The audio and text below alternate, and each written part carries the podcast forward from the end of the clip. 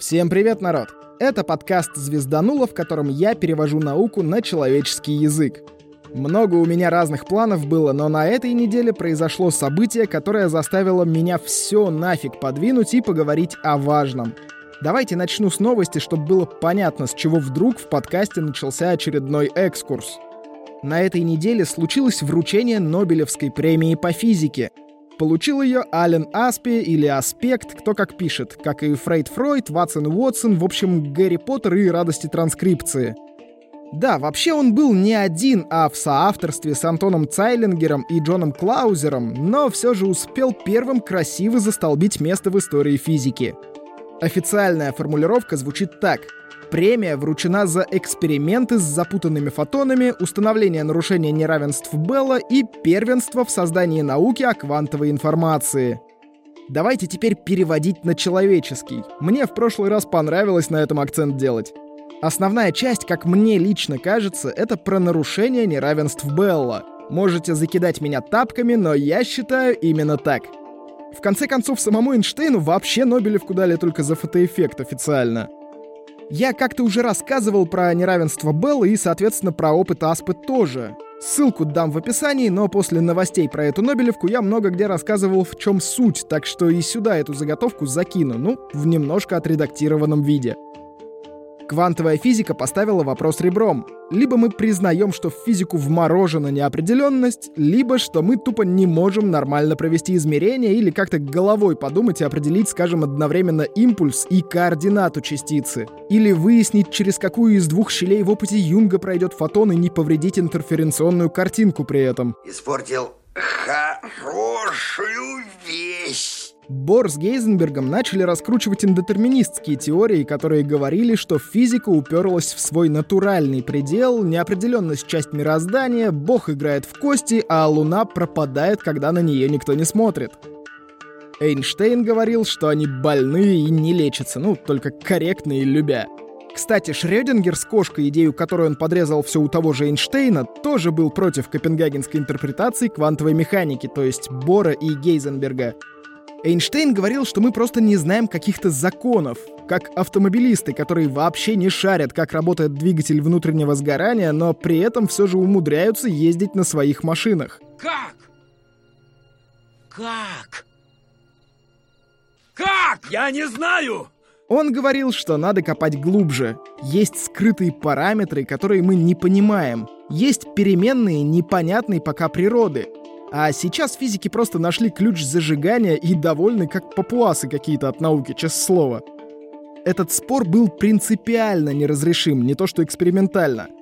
А потом пришел Белл, показал свои э, неравенства и доказал, что если Эйнштейн прав, то опыты должны соответствовать одной статистике, а если не прав — другой. Один из самых значимых на сегодня и первый широко признанный опыт поставил именно Аспе — он показал, что Эйнштейн либо ошибался, либо мы вообще ни черта не сможем описать, потому что, знаете ли, супердетерминизм. Я про него как-то рассказывал, ссылку оставлю в описании, его никто не отменял, но он больше какая-то сказочная фигня, а не научная. Что-то вроде чайника Рассела. Это, знаете, такой чайник, который летает по орбите между Землей и Марсом, и мы его увидеть не можем, потому что он очень маленький. Вы что, не верите мне? Фу такими быть. В общем, ссылку на чайник я обязательно скину, ссылку на выпуск тоже, но если вкратце, то чайник показывает, насколько неопровержима идея какого-то дядьки на небесах, которого мы не можем увидеть и так далее. То, что хоть как-то принципиально неопровержимо, не научно. Ну ладно, не суть. Меня прям действительно порадовали результаты Нобелевки по физике в этом году, и я решил вам рассказать в принципе про историю этой премии. Работ много, но сама по себе тема легкая. Фактически это будет просто перечисление с каким-то коротким объяснением. Не знаю, сколько получится выпусков, но вы как-то писали, что хотите больше про людей в подкасте услышать. Хочете? Ловите. Итак, самую первую Нобелевскую премию по физике вручили Вильгельму Конраду Рентгену в 1901 году. И угадайте с трех раз за что. Правильно, за открытие замечательных лучей, названных впоследствии в его честь. Да, я в этом экскурсе буду опираться на официальные формулировки, но подрезать их по обстоятельствам в читабельный вид. Привыкайте. А еще он вообще-то рентген, но опять радости транскрипции, так что я дальше буду привычно рентгенкать, а вы просто знаете, что он рентген. Когда-нибудь, может, выпендритесь. Короче, свои замечательные лучи дядька открыл аж в 50 лет. Так что, если вы переживаете, что ничего не добились в мои... Э, в свои, скажем, 29 лет, то не переживайте. Я современный мыслитель, подлинно знаю все, что вам нужно. Если грустите, то не грустите. Хотите покушать, сходите покушать. В общем, рентген был трудоголиком и часто оставался на работе допоздна. В одну из таких допоздней он обнаружил интересную штуку. У него была катодная трубка, которую он то включал, то выключал, что-то измерял, что-то делал, не суть. Катодная трубка — это, грубо говоря, ускоритель электронов. То есть собрали трубку, поместили туда анод и катод и откачали воздух. Анод и катод — это, опять же, грубо говоря, проводники на плюс и минус электрический. Кстати, для запоминания, что из них плюс, а что минус, можно пользоваться таким мнемоническим правилом. В словах анод и плюс по 4 буквы, а в словах катод и минус по 5. В общем, у нас есть вакуумная трубка с анодом и катодом. Пустим ток. Электронам не обо что сопротивляться, вакуум, поэтому они и разгоняются легче, чем в воздушной смеси, например. Больше того, еще до рентгена увидели, что есть некоторые кристаллы, которые начинают светиться под действием этих быстрых электронов — Назвали такие вещества катодолюминофорами, а само явление катодолюминесценцией. Жили-были три китайца, як, як цендрак, як цендрак, цендракокони. Жили-были три китайки, ципа, ципадрипа, ципадрипа, лимпампони. Обо всяких люминесценциях я уже рассказывал, ссылку ищите в описании, но ничего сильно важного для этого выпуска там не будет. Так что прямо сейчас бежать туда и переслушивать не надо. На основе катодной трубки создали и газоразрядные лампы, и ЭЛТ, и электронные микроскопы, и радиолампы всякие. В общем, вещь в хозяйстве полезная. Вот и сидел рентген с этой полезной в хозяйстве вещью в одну из своих допоздней, закрыл трубку плотным картоном и включил. Вдруг неподалеку засветилась бумажка. Как в игрушке, блин, когда важные квестовые вещи подсвечиваются, ага. Там был Твоя цель здесь. Иди ко мне. Моей цели здесь нет. Иди на. Ну ладно, на самом деле это был бумажный экран, покрытый кристаллами тех самых катодолюминофоров, платина цианистого бария. Но он реально взял и засветился зеленым светом. Рентген офигел, но сообразил, что, по всей видимости, в местах, где ускоренные электроны в катодной трубке тормозятся обо что-то, они начинают испускать какие-то неизвестные X-лучи. И опять-таки, я про тормозное излучение рассказывал, ссылку скину, но если вкратце, представьте, что электрон — это мотоцикл, а фотон — его коляска. Хреново закрепленная и вообще чуть ли не на честном слове держится. Что произойдет, когда мотоцикл затормозит или просто повернет на ходу? Правильно, коляска улетит отдельно. Вот примерно так же работает тормозное излучение, только туда формул страшных понапихали, чтобы это все пообъяснить. Ладно, наш рентген собрал специальный плоский антикатод, чтобы площадь источника этого неизвестного излучения и, соответственно, его интенсивность увеличить. И несколько недель изучал и описывал эти новые лучи.